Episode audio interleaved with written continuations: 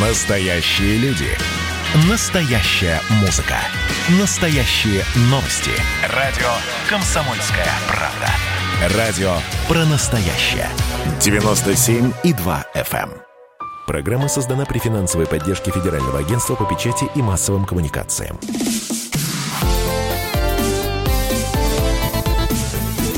Доброволец. Здравствуйте, друзья! Радио «Комсомольская правда». Меня зовут Антон Челышев, а, Александра Калашникова. Доброе утро. Сегодня мы для вас проведем программу «Доброволец». Тот, кто делает добро другу, делает добро себе. Отдавая, получаешь. Сделал добро, бросай его в воду. Эти еще сотни цитат о добре учат нас быть сострадательными, великодушными, понимающими, человечными. Именно женщине легче всего воплощать в жизни эти качества, характерные для души. И сегодня мы ответим на такие непростые вопросы. Добры ли женщины? Применимы ли мы к ним понятие доброты? Есть ли особая женская доброта? И что мы принимаем за доброту вообще? Э, эти и другие вопросы мы зададим эксперту, психологу, практику, автору трансформационной программы «Самооценка», кандидату социологических наук и просто очаровательной совершенно Анетте Орловой. Анетта, Анетте Орловой. Приветствуем. Доброе утро. Здравствуйте, здравствуйте. Очень рада к вам прийти в гости. А, на самом деле, Анетта Орлова э, вот э, некоторое время назад часто э, была в студии радио «Комсомольская правда». Более того, была ведущей Работала программ. мой работала. первый опыт, длительный вот. опыт, три года. Вот три с года честно работала руки. с легкой... на радио «Комсомольская правда». Мы очень рады вас видеть Спасибо. снова.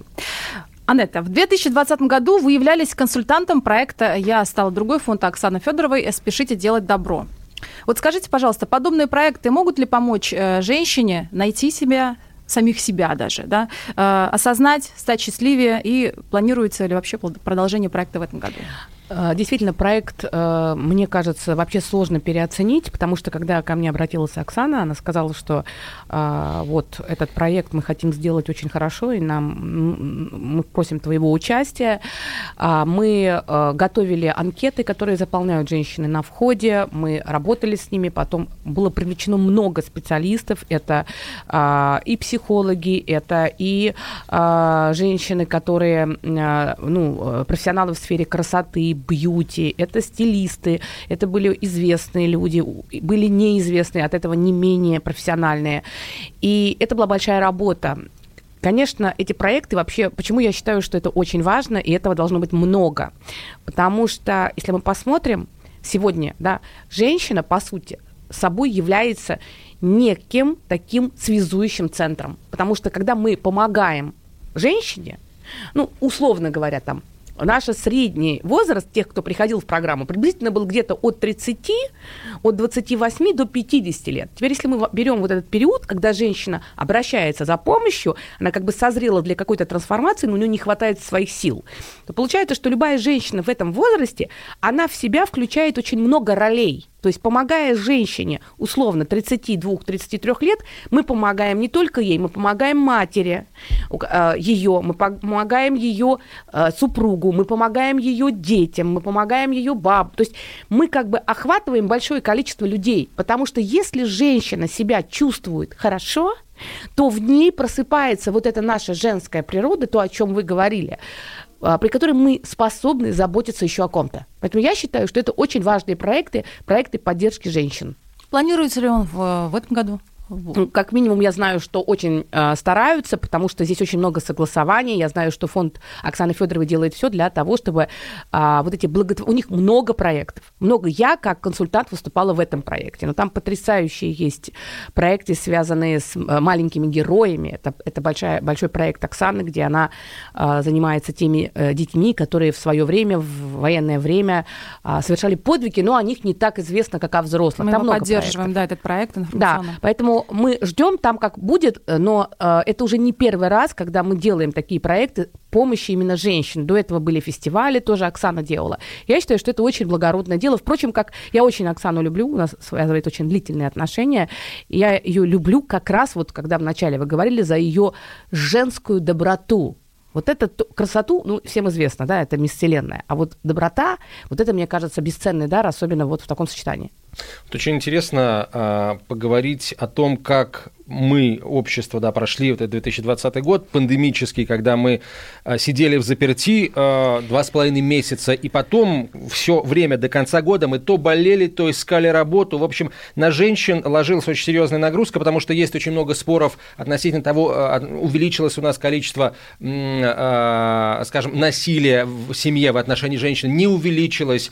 Сам факт того, что мы об этом говорим, означает, с моей точки зрения, что, в общем, не все гладко в этом. А вот, Аннет, по твоему опыту, если можно на «ты», да? Да, да. Много лет знакомы. По твоему опыту, по твоей практике, вот стало больше женщин, которые с этими проблемами сейчас обращаются к тебе, к твоим коллегам, вообще в принципе ищут помощи? Ну, знаешь, как бы несколько тенденций получилось в этом году. Во-первых, этот год, 2020 год, был э, невероятно наполненный разного рода вызовами.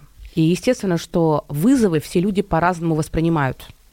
И этот год был такой переходным, когда очень многие люди, которые до этого были захвачены вот этой культурой нарциссизма, а, на показ, на показ, как можно больше, всего побольше, губы побольше, грудь себе побольше, денег побольше, ну вот это вот гонка, подписчиков побольше, всего побольше, а, и все, все вовне. Вот этот 2020 год, он как бы заставил людей, несмотря на те трудности, развернуться и вдруг посмотреть, что вокруг-то может быть всего-то и больше, и ты можешь набрать всего себе побольше, и даже очень много.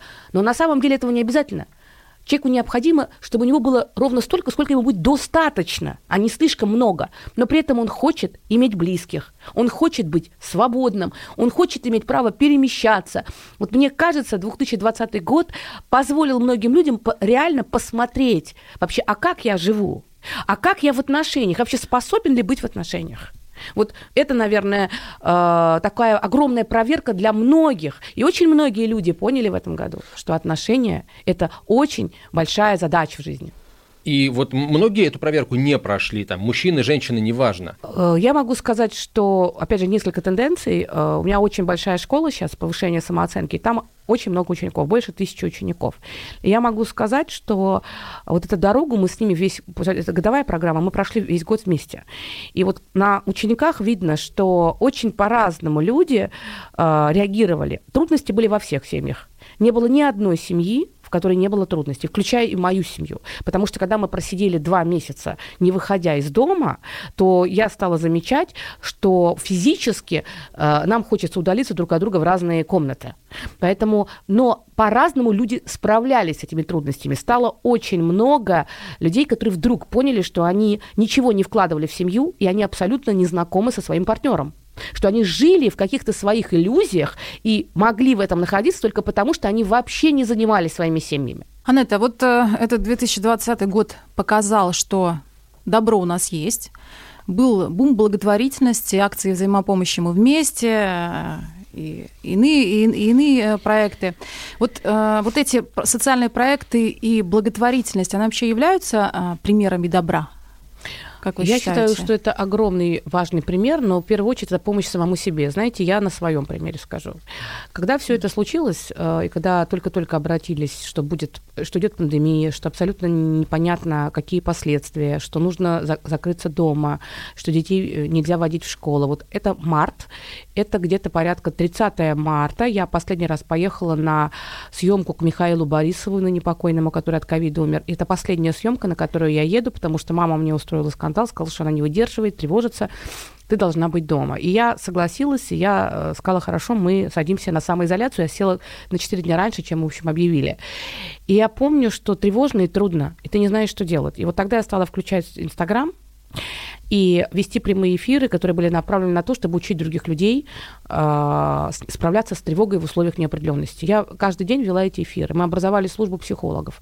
Э, мы людям ну, сводили бесплатно, да, естественно.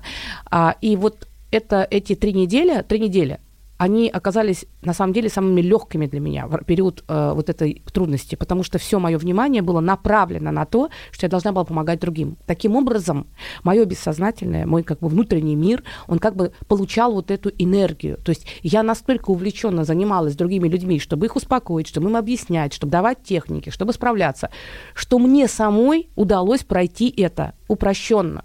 Я абсолютно уверена, что когда мы делаем что-то для кого-то хорошее, то мы вкладываем копилку в собственное бессознательное, в то, что я живу осмысленно, я живу с пользой. Но вот э, фонд, который основала Ольга Флер, и проект ее Meet for Charity, Charity.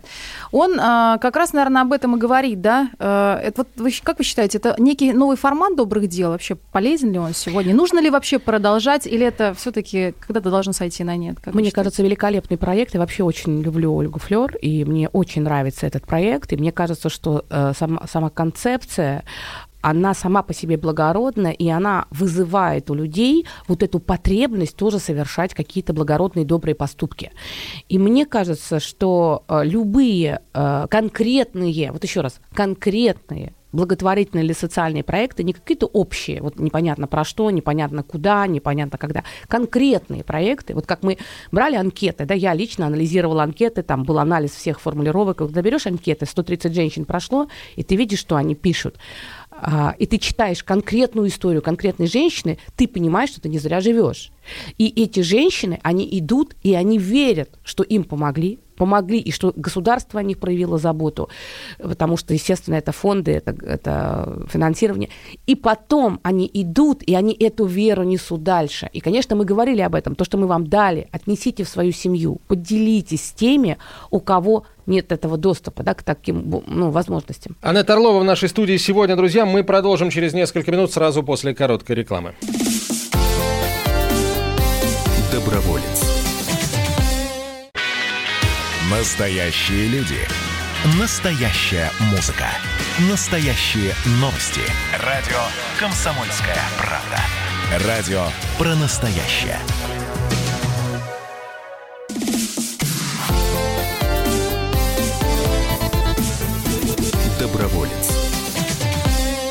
Это «Комсомольская правда». Антон Челышев, Александр Калашникова. Программа «Доброволец». В нашей студии сегодня психолог-практик, автор трансформационной программы «Самооценка» Анетта Орлова. Анет, вот знаешь, о чем хочу спросить? Вот Благотворительность это здорово. Э, ее ценность и э, ее роль в том, что мы прошли 2020 год именно так, как мы его прошли, ну, неоспоримо, потому что если бы не помощь других людей, то очень многим было бы хуже, намного хуже.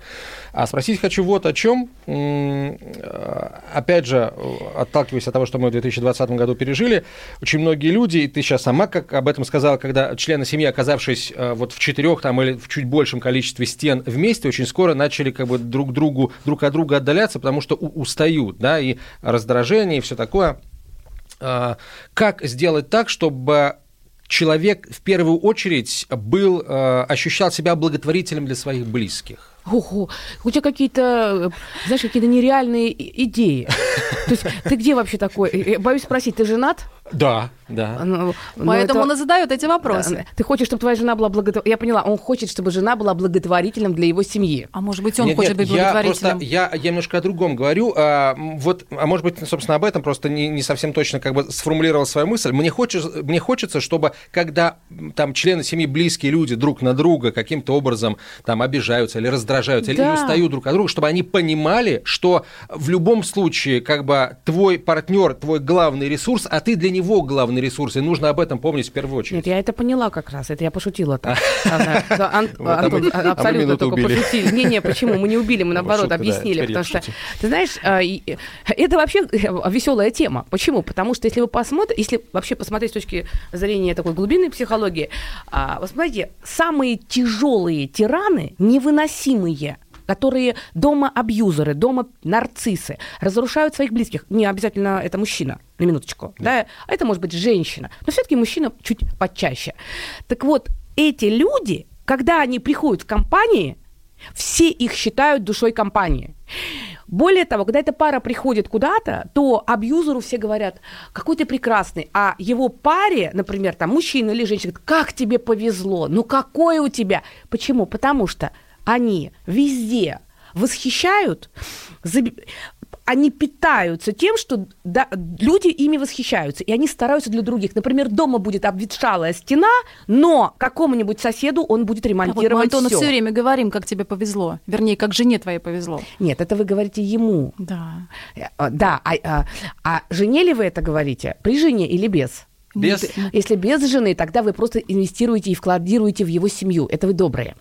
А вот если бы Я при добрая. его жене бы вы говорили бы, Антон, посмотри, как тебе повезло с женой, то это было бы уже нарушение его границ. Это значит бы, что мы пытались бы, ну, как бы, э, его- на него давить, условно говоря. Но мне кажется, что э, вот эти люди, которые э, везде э, потрясающие, они приходят и дома прессуют. И вторая, вторая такая группа людей, везде они злятся на весь мир, слова не могут сказать, приходят домой и эвакуируют всю свою злобу на своих близких. Поэтому а, вот эти люди никогда не поймут то, о чем ты говоришь, и даже не поймут вообще, что ты произнес по А это лечится вообще? Нет.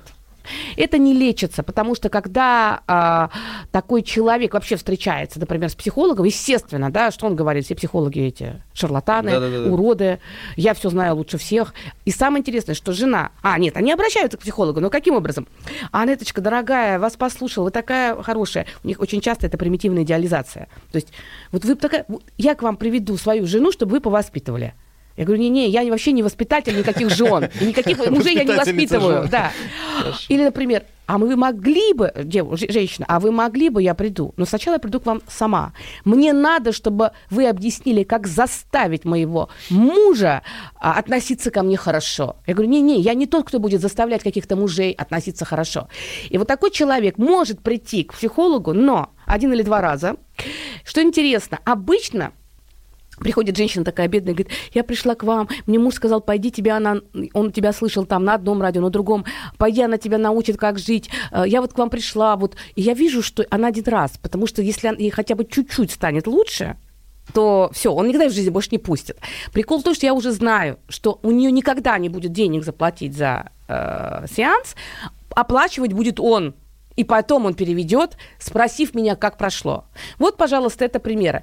И что интересно, такие персонажи всегда пытаются очаровать психолога. Например, если такая пара приходит, мужчина должен обязательно пытаться очаровать психолога. И неопытные психологи под это попадают, потому что он такой добрый, он заботливый, он говорит комплименты, а жена такая блекленькая, еле сидит, еле живая. Понимаете, э, к сожалению, это не лечится, Антон. Но я понимаю, что я тебе не дала какого-то совета э, в этом ка- Я формате. Переживаю за тех людей, которые э, э, вот, ну, в силу определенных причин такие, да, и сами мучаются, и... Не, не, члены переживать за своей- них не надо. Они себя чувствуют отлично. По- А по- за членом семьи? А вот за членов семьи имеет смысл переживать. И, и, к сожалению, мы никак им не можем помочь, потому что вот такие люди гипер все контролируют. Но, наверное, для средней статистики мы можем сказать, и то, о чем ты говорил, что люди добрые, обратите внимание, что не надо разбрасывать свой ресурс во все стороны, не разбирая, куда вы его сливаете. Работа это классно, и вторая работа это хорошо, и социальная сеть это здорово, и э, дружки и подружки офигенно. Но у вас есть семья. Оставьте какой-то объем ресурса для тех людей, с которыми вы рядом. К сожалению, мы сегодня утрачиваем навык направлять свое внимание на тех, кто рядом. Мы си- на одной кровати си- лежат, и оба в каждой в своем телефоне, в своем ТикТоке, понимаете? Ну, о чем можно говорить? Обсуждать тренды ТикТока. Ну, раз... обсуждаю, обсуждаю, тут захожу, а у меня муж в ТикТоке. Я такая смотрю, думаю, а огнище. Вот я там где-то на радио выступаю, а у меня муж сидит в ТикТоке. Я говорю, слушай, ну как там? Он говорит, «О, так интересно, они тут такие вещи говорят. Я даже себе не мог представить, что это можно озвучить. Я говорю, учись. Ну, Что они там раз иногда я- еще и раз- показывают. Да. Он, он раз сказал я уже, добрая, да, раз я добрая, я задам сегодня э, вопрос про доброту. Вообще, Анетта, доброта это категория постоянная, она либо есть, либо ее нет. А вообще, откуда а, берутся в человеке все эти добрые качества? Вот, где этот источник доброты, радости и Нет, щедрости? конечно, человек исп- испытывает э, очень приятные ощущения, у него вырабатываются а, гормоны счастья, а, окситоцин, эндорфины, дофамин, серотонин, когда мы взаимодействуем с другими людьми и получаем обратную позитивную связь. Поэтому добрые поступки – это вещь очень полезная. Точно так же, как быть благодарным – это очень полезно для нашего мозга. А, опять же, мы все очень разные. И приходя в этот мир, мы обладаем очень разными э, базовыми характеристиками, так называемый биопсихопотенциал. И есть люди, которые по своему характеру более агрессивны, есть менее агрессивные. И э, есть более враждебные, есть менее враждебные. Доброта – это очень э, такое, это, во-первых, с одной стороны, это философское понятие, с другой стороны, э, мне кажется, что, если говорить в вот таком психологическом контексте, доброта – это отсутствие злости и враждебности. А, но что, что интересно, что агрессия, доброкачественная агрессия, которая присуща человеку, она проявляется еще в тот момент, когда ребенок ест, когда он берет грудь, и если он активно-активно так берет грудь, то у него обычно такая тут э, лобик такой вла, диспарина, мы уже имеем дело с активным человеком. Но если мы начнем разбирать, это уже доброкачественная агрессия. Я пытаюсь из внешнего мира забрать то, что мне нужно. И вот если ребенок хорошо ест, то вероятность того, что он будет расти и сможет из этого мира забирать то, что ему нужно – она достаточно высока. Он будет трудолюбив, он будет активен. И мы говорим о том, что доброкачественная агрессия – это активность. Вот мы с вами тут сели и проводим эфир. Мы там стулья переставили, чтобы было всем удобно. Мы уже поменяли то пространство, которое было до нас – Агрессия ли это или не агрессия? Доброкачественная. Мы разрушили тот порядок, который был, создали новый. Но мы его создали для какой-то пользы. Другой разговор, если бы мы зашли бы и поломали бы стул. Вот мне кажется, что доброта а, – это очень тонкое понятие. С одной стороны, это духовность человека, это его стремление к тому, чтобы а, быть в контакте с этим миром и снижать свой эгоизм. Если я работаю с собой и снижаю свою гордыню и свой эгоизм, то автоматически я буду становиться добрее. Я вновь хочу вернуться вот э, в 2020 год, хотя, собственно говоря, почему? Мне кажется, это и сейчас э, очень актуальная тема. Э, ты в начале нашего разговора рассказала о том, как вы оказывали помощь психологическими консультациями, помощь бесплатно. То есть это, это была благотворительность да. в, в чистом виде. Вот э, чем такой разговор может человеку помочь? Своевременный разговор с психологом. Чем он человеку может помочь в ситуации, когда человек все-таки сам должен что-то сделать? Ну, там был такой формат, что нужно было первое, просто людей первое, просто успокоить. То есть как мы успокаиваем? То есть первое э, – это тон голоса, во-вторых, это четкое, системное, как я это делаю, раскладка той ситуации для того, чтобы у людей сформировалась большая определенность. Потому что самая большая проблема была это отсутствие определенности, и тогда тревога, тревога архаичная, детская тревога, до, до года люди испытывают такую тревогу. Я не знаю, что делать, я могу пропасть.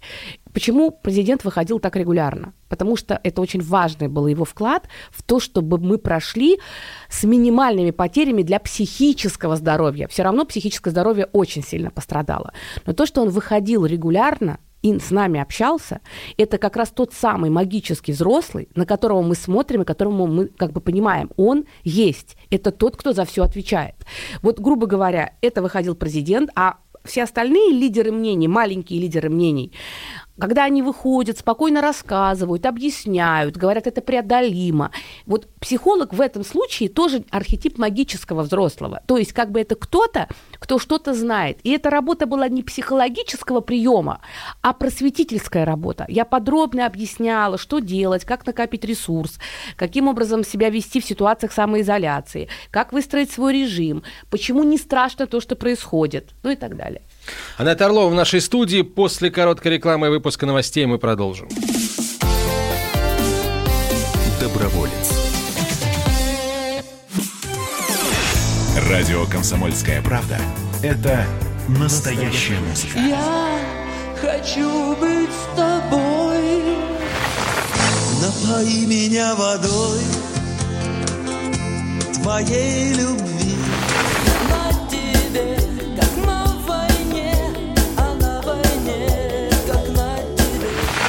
Настоящие эмоции. Это то, о чем я, в принципе, мечтал всю свою сознательную жизнь. И настоящие люди.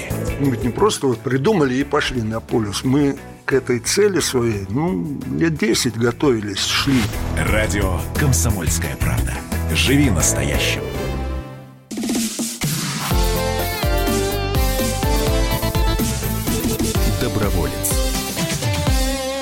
Мы продолжаем. Александр Калашников, Антон Челышев, Анетта Орлова в нашей студии, психолог-практик, автор трансформационной программы «Самооценка», кандидат социологических наук. Давайте поговорим о социальных сетях, об, об их роли и о том, как они изменились за 2020 год, и изменились ли они вообще, потому что, ну вот, ну, что, какой вопрос на поверхности?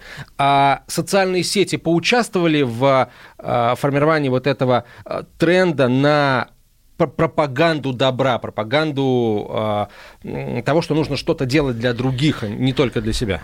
Ну, я, конечно, не специалист по социальным сетям, поэтому мне сложно сказать вот как бы с точки зрения там статистики, тренды, но я могу сказать точно, что э, вот эти все марафоны, которые были э, «Помоги» там э, взрослым, пенсионерам, нуждающимся, волонтерство, развоз лекарств, помощь врачам. Мне кажется, что да, социальные сети за счет вирусного распространения, они, конечно, способствовали тому, что все большее количество людей вовлекались. Социальные сети сильно поучаствовали в том, чтобы, опять же, сохранить психическое здоровье людей. Почему? Потому что если бы взрослые люди, вот взрослые люди, которые и, и те, кто одни живут, таких очень много, это самое сложное испытание было для тех людей, которые одни, которые сидят рядом в своей квартире. А теперь представьте, что не было бы социальных сетей, что им сходить с ума? от того, что они полностью депривировали от общения. Поэтому я считаю, что вот э, э существование социальных сетей оправдано полностью 2020 годом. Ну вот э, социальные сети, сайты знакомства, не будем называть название, да, а, но вот завтра у нас праздник, 8 марта. Очень много свободных не хочу называть одиноких женщин, да, а свободных, которых, у которых нет отношений, которые не встретили еще своего мужчину своей мечты. Они знают, что завтра будут подарки, цветы. Нужно ли э, вот таким женщинам свободным заходить на сайты знакомств, чтобы вот в лихорадочной найти себе пару? Ну и давайте так, э, сначала про завтрашний день скажу, можно? Уж я вообще не очень люблю этот праздник, он какой-то такой, в моем понимании, уродливый. Почему? А, почему? Потому что я считаю, что вот то, как он у нас производится и как он реализуется, мне кажется, он абсолютно неискренний. То есть одно дело, если бы это был бы день, посвященный мамам, или там день там любимой женщины. И здесь бы я бы сказала бы, что ну, есть конкретный, а, конкретный объект, которому этот праздник посвящен. И я бы сказала, что это здорово, что такой праздник есть. Э, самый важный, или, или например, пример, самый главный, а, праздник главный, главных женщин в моей жизни. Там мама, там, я не знаю, там жена. А то, что происходит сейчас, э, мужчины должны находиться в каком-то непонятном бессо... полубессознательном состоянии. Они должны э, бегать и всех встречающихся в этот день э, женщин по паспорту каким-то образом одаривать. Все это превращается в какую-то непонятную, высосанную историю. Более того, очень интересно, я помню, как раньше, сейчас я не знаю, как это происходит, но раньше женщины 23 числа пытались всячески выбрать такие подарки, чтобы обязать мужчин потом делать им эти подарки. Вот мне кажется, что в этом всем какой-то есть напряг очень сильный, вымученность какая-то. То есть это напряг не только для нас, а для мужчин. Нет, я думаю, что для нас это напряг тоже, вот это вот вообще вся эта история с праздниками э, женщин, когда те, у кого нет женщин, нет мужчины, сильно расстраиваются, что у кого-то есть эти мужчины, все это, конечно, отдельная тема, и это жизнь, и мы не можем от нее отказаться, действительно, всегда, да, э, праздники – это время огромных испытаний для тех людей, психологических, для тех людей, которые не в отношениях, да, так же, как все девушки, которые являются, например, подружками женатых мужчин, они ужасно расстроены во все праздники, потому что на протяжении всего года мужчина ей рассказывает, что она номер один – а когда приходят праздники, то почему-то у него отключен телефон. И, а, а, и для мужчин это ужасное испытание. Весь год он может жить на две семьи, на три семьи, э, там, не знаю, там все что угодно, но приходит этот ужасный Новый год, и нужно выбирать вообще там, куда приложить голову, на какую подушку. Поэтому праздники это вещь такая сложная. Я считаю, что э, такие праздники, я считаю, что это прекрасный был бы праздник, если он был бы посвящен мамам или там, я не знаю, там, любимая женщина. Ну, сейчас вот день Валентина Валентина забирает свое. По поводу, что делать женщинам, любой женщине, у которой нет отношений, ей нужно, во-первых, подумать о том, насколько она вообще настроена на отношения, потому что очень много и часто бывают бессознательные причины, при которых женщины не хотят быть в отношениях, хотя при этом... А, а подарков на 8 марта хочется. Да, подарков хотеть. Знаете, как все хотят быть замужем, но, кто, но разве все хотят быть женой? Быть женой – это иметь ответственность. Быть замужем – это получать бонусы. Это тоже отдельная тема. Но я всегда говорю, слава богу, что сейчас сайты знакомств, слава богу, что сейчас есть социальные сети. Я социальные сети люблю больше, чем сайты знакомств, потому что сайт знакомств – такой ярлык, знаешь, этот э, супермаркет, в котором выложены все на полочку. У каждого есть какая-то такой прикрепленная Нет стигма. загадки, вот точно уже знаешь. Нету, да. нету фантазирования, нету Да. воображения, не включается у мужчины. И там, но мой опыт показывает, что если женщина готова перебирать, как Золушка, вот это вот зерно, то на сайте знакомств вполне встречаются достойные, хорошие мужчины. И пары складываются, и пары складываются отличные. Я в своей практике много таких пар вижу. Но, естественно, что и разных ловцов, там всего на свете тоже там много. Поэтому избирательность, э, включить свою префронтальную кору, то есть логику, и э, не стараться, знаете, как э, анализировать. Если мужчина, ты встретилась, пошла на свидание, а он потом пропал, и его три недели нет,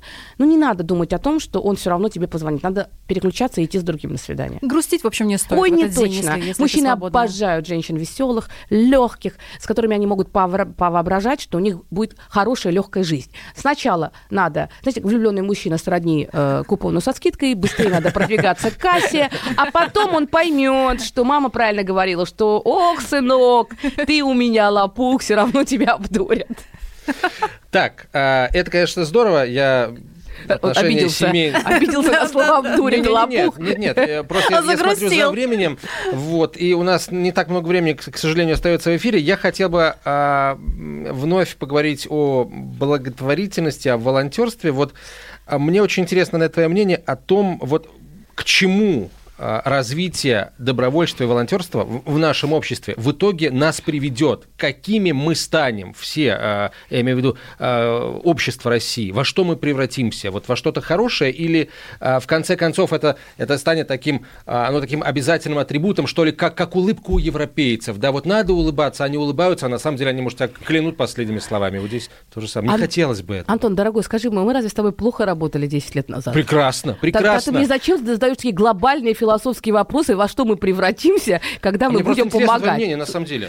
Да, ну, Антон понимаешь, просто он вас очень ждал. Да я понимаю, он, он просто, как сказать, он думает, что я умнее, чем я есть. Понимаешь, вот в этом проблема. Честно, не знаю. Почему? Потому что ничего не- невозможно предсказать.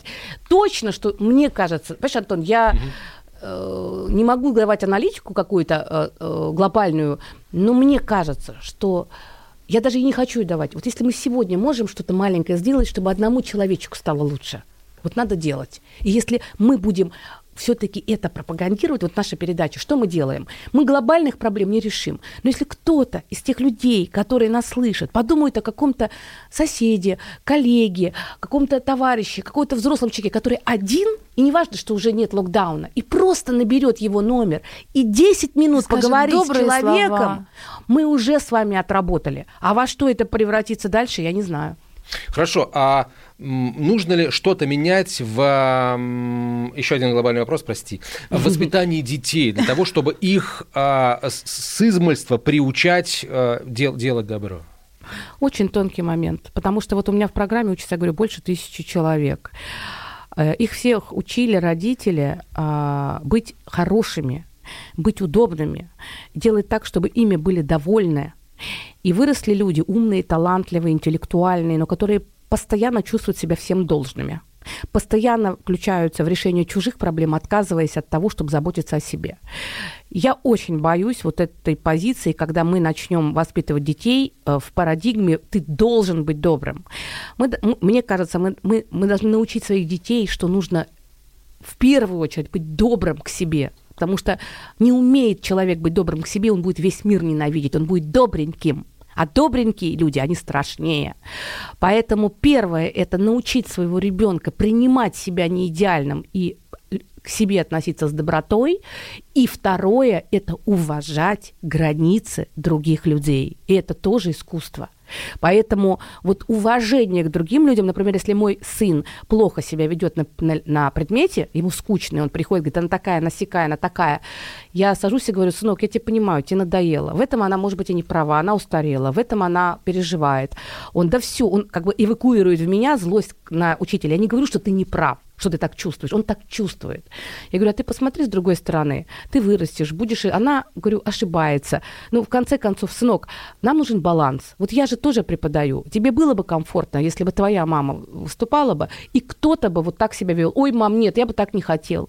Я говорю, ну, ты когда там грубишь, если. Ты подумай о своей маме и подумай о том, что, может быть, нужно чуть мягче с этим учителем разговаривать. Ну, это я условно говорю. Вот я ему даю пример, ну, надеюсь, что это повлияет.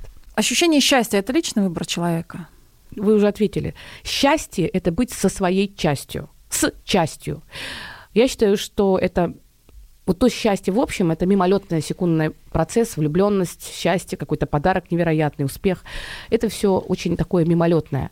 А вот по-настоящему счастье, если в философском плане, это способность человека встретиться с самим собой и принять себя таким, какой он есть. И если он когда-нибудь эту встречу осуществил, он никогда себя не потеряет. Счастье – это быть самим собой и быть на своей стороне. Пожелание нашей прекрасной половине в преддверии 8 марта. Я от всего сердца желаю всем девочкам, чтобы в их жизни было много приятных событий, радостных новостей, а самое главное, тех сообщений в WhatsApp, которые все они ждут. Прекрасно. Спасибо вам большое. Всем счастья. Анетта Орлова была сегодня в нашей студии. Психолог-практик, автор трансформационной программы «Самооценка», кандидат с логических наук. Просто очаровательная женщина. Анетта, Потрясающе. спасибо большое. Спасибо за то, что вам, ты сегодня дорогие. к нам Спасибо, пришла. я вас И люблю. тебя тоже с наступающим Наступающим. праздником. Доброволец. Программа создана при финансовой поддержке Федерального агентства по печати и массовым коммуникациям.